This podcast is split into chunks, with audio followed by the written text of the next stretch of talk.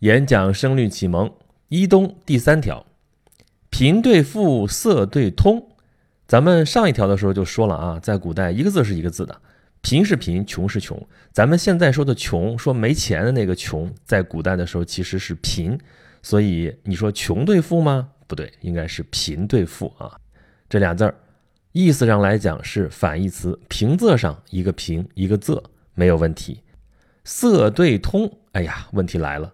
色这个字啊，多音字，而且不止两个音哦。咱们平常用的有三个音，一个是色，这个其实不太常用。咱们平常用的是塞，读塞的时候啊，这是一个动作，就是拿一个什么东西，把原来一个通畅的通道或者管道给它堵上，让它不通了。哎，这就叫做塞。那么拿来堵的这个东西呢，如果是一个管道上面给它堵上一个小东西啊，这叫塞子啊，这没什么问题吧？但是堵上之后的这个状态，就是它不通了吗？不通畅这个状态叫做什么呢？还用这个字来表示，它就不读塞了，读塞。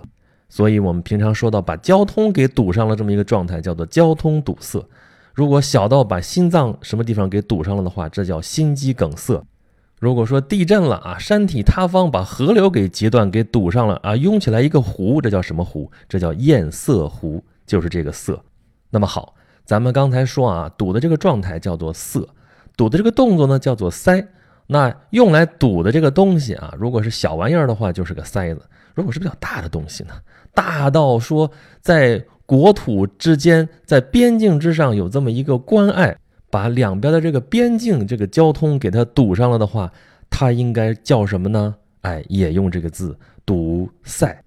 咱们平常说的边塞，边塞啊，这个古诗有所谓边塞诗人啊，什么秦时明月汉时关那样的诗，那就是描写的边塞地区的一些场景。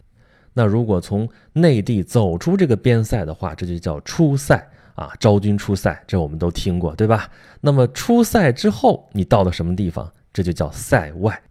咱们演讲录不是有一个子品牌叫做沿途吗？之前就有一个小的专题叫做出塞。说的就是我那个时候从北京出口外啊，张家口以外，到内蒙草原转了一圈，回来之后做了一个小专题。这就是这个字的三个音。那么在这个地方跟通相对的，那自然就是色，所以是贫对富，色对通。然后下边啊，我们熟悉的场景又来了，野叟对溪童。咱们上一条里边说的是什么来着？白叟对黄童，对吧？这个是野叟对溪童啊，还是老对小？野叟是什么？在村野之间的老人啊。咱们记得《三国演义》里边，诸葛亮的敌人管他叫什么？诸葛村夫啊，大概就是那个意思吧。溪童是什么呢？在溪边玩耍的儿童。野叟对溪童，这其实都是在乡间啊，在山野之间我们看到的一老对一小。这一老对一小，接着还有啊。鬓婆对眉绿，又说到鬓角了啊！记住了啊！一说人老，先从鬓角开始老。鬓婆婆就是白，这两鬓又斑白了啊！鬓婆对眉绿啊，鬓角对眉毛，眉毛它怎么会是绿颜色的呢？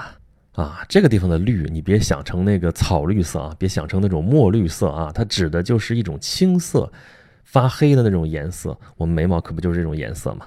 下面。齿皓对唇红，这可不是老对小了啊！要真老了，这牙都没了，那谈不到齿皓了。皓是什么呢？洁白啊！我们知道有个词叫做“皓月当空”，那说的是月亮就那么白。齿皓对唇红，白对红没问题。齿对唇呢？我们知道有唇齿相依，它们俩相对也没有问题。所以这两句。鬓婆对眉绿，齿皓对唇红，这就在人身上做文章了啊！你就想象你看到一个人唇红齿白，明眸善睐，哎呀，那叫一个美呀！美的不光是人啊，还有我们所处的这个环境。天浩浩，日融融，天辽阔无边，太阳照在身上暖洋洋的，和暖舒适。再看下一句啊，佩剑对弯弓。咱们第一条就讲到了三尺剑，六军弓，这还是武器对武器，而且还是剑对弓，就记住了啊！佩剑对弯弓。下面，半溪流水绿，千树落花红，这个不用解释吧？就体会就好了。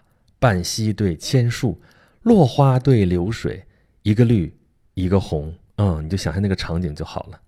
再有“野渡燕穿杨柳雨，芳池鱼戏芰荷风”。我们知道有一句诗是“野渡无人舟自横”，野渡渡是什么？渡是渡口，就是你能坐着船过河的地方。渡口呢，还有另外一个文绉绉的词儿，叫做津。秦观的词里写“雾失楼台月迷津渡”，你看没？津和渡其实是一回事儿。那么天津呢，就是天子的渡口，天上也有天津啊。天鹅座的主星叫做天津四，这个天津它正好横跨在银河里边，它是天河的渡口。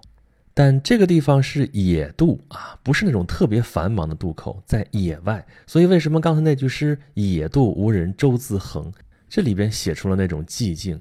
因为只有在那么静的环境里，那水也那么静的话，那个小船才会打横，所以是野渡无人舟自横。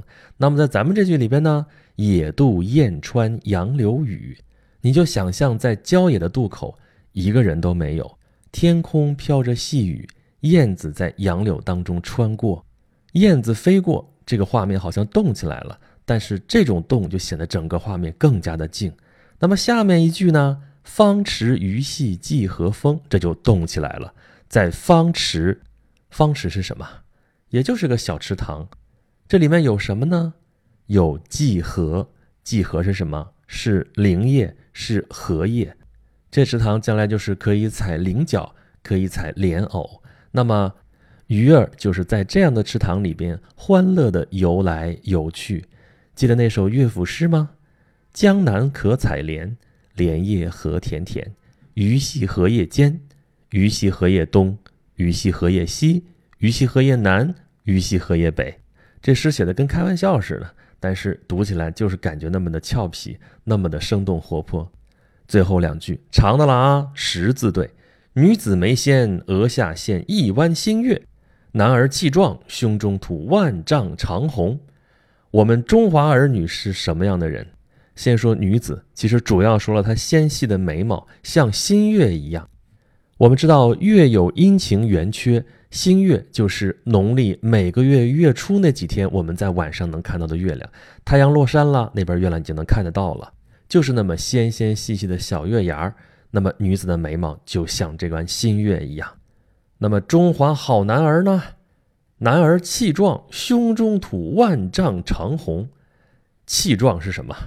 气概雄壮，胸中充满了豪气，豪气喷涌出来，如万丈长虹一般横亘在天上，就是这么的有气势。所以最后这两句说了什么？说了女儿的美，说了男儿的气，就是这么的扬眉吐气。这就是我们的中华儿女。所以整个这一条我们看下来，依然是一个中华传统文化当中给我们描述的一个理想状态下的生活图景。其实整个《声律启蒙》，你读下来就会发现，每一条里边都包含了中国传统生活当中的点点滴滴、方方面面。而且它用的不是说教的语言，是一些非常具体、非常明确的中国传统诗歌里边的一些意象。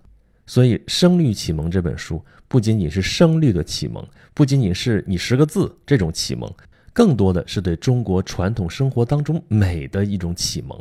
这也是我为什么觉得像《声律启蒙》啊、《笠翁对韵》这样的启蒙文本，会比三百千就是《三字经》百家姓千字文这样的启蒙文本要好得多得多的原因。好了，说到这儿，咱们这个一东就算是说完了。第三条，咱们再完整的读一遍啊：贫对富，色对通，野叟对溪童，鬓婆对眉绿，齿皓对唇红，天浩浩，日融融，佩剑对弯弓，半溪流水绿，千树落花红。野渡燕穿杨柳雨，芳池鱼戏芰荷风。女子眉纤，额下现一弯新月；男儿气壮，胸中吐万丈长虹。这里边哪些字是一东的韵脚呢？通、同、红、荣、公、红、风、红。好了，一东说完了，下一条开始，咱们就要说二东了。但是从二东开始，咱们的试听部分就算是结束了。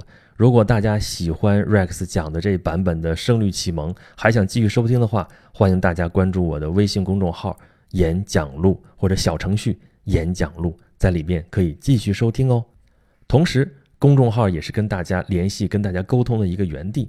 演讲录讲到今天都已经四年了，除了一百多期标着演讲录的节目之外，还做了很多的专题。这些专题节目的总量已经远远多过标着演讲录的这些节目了。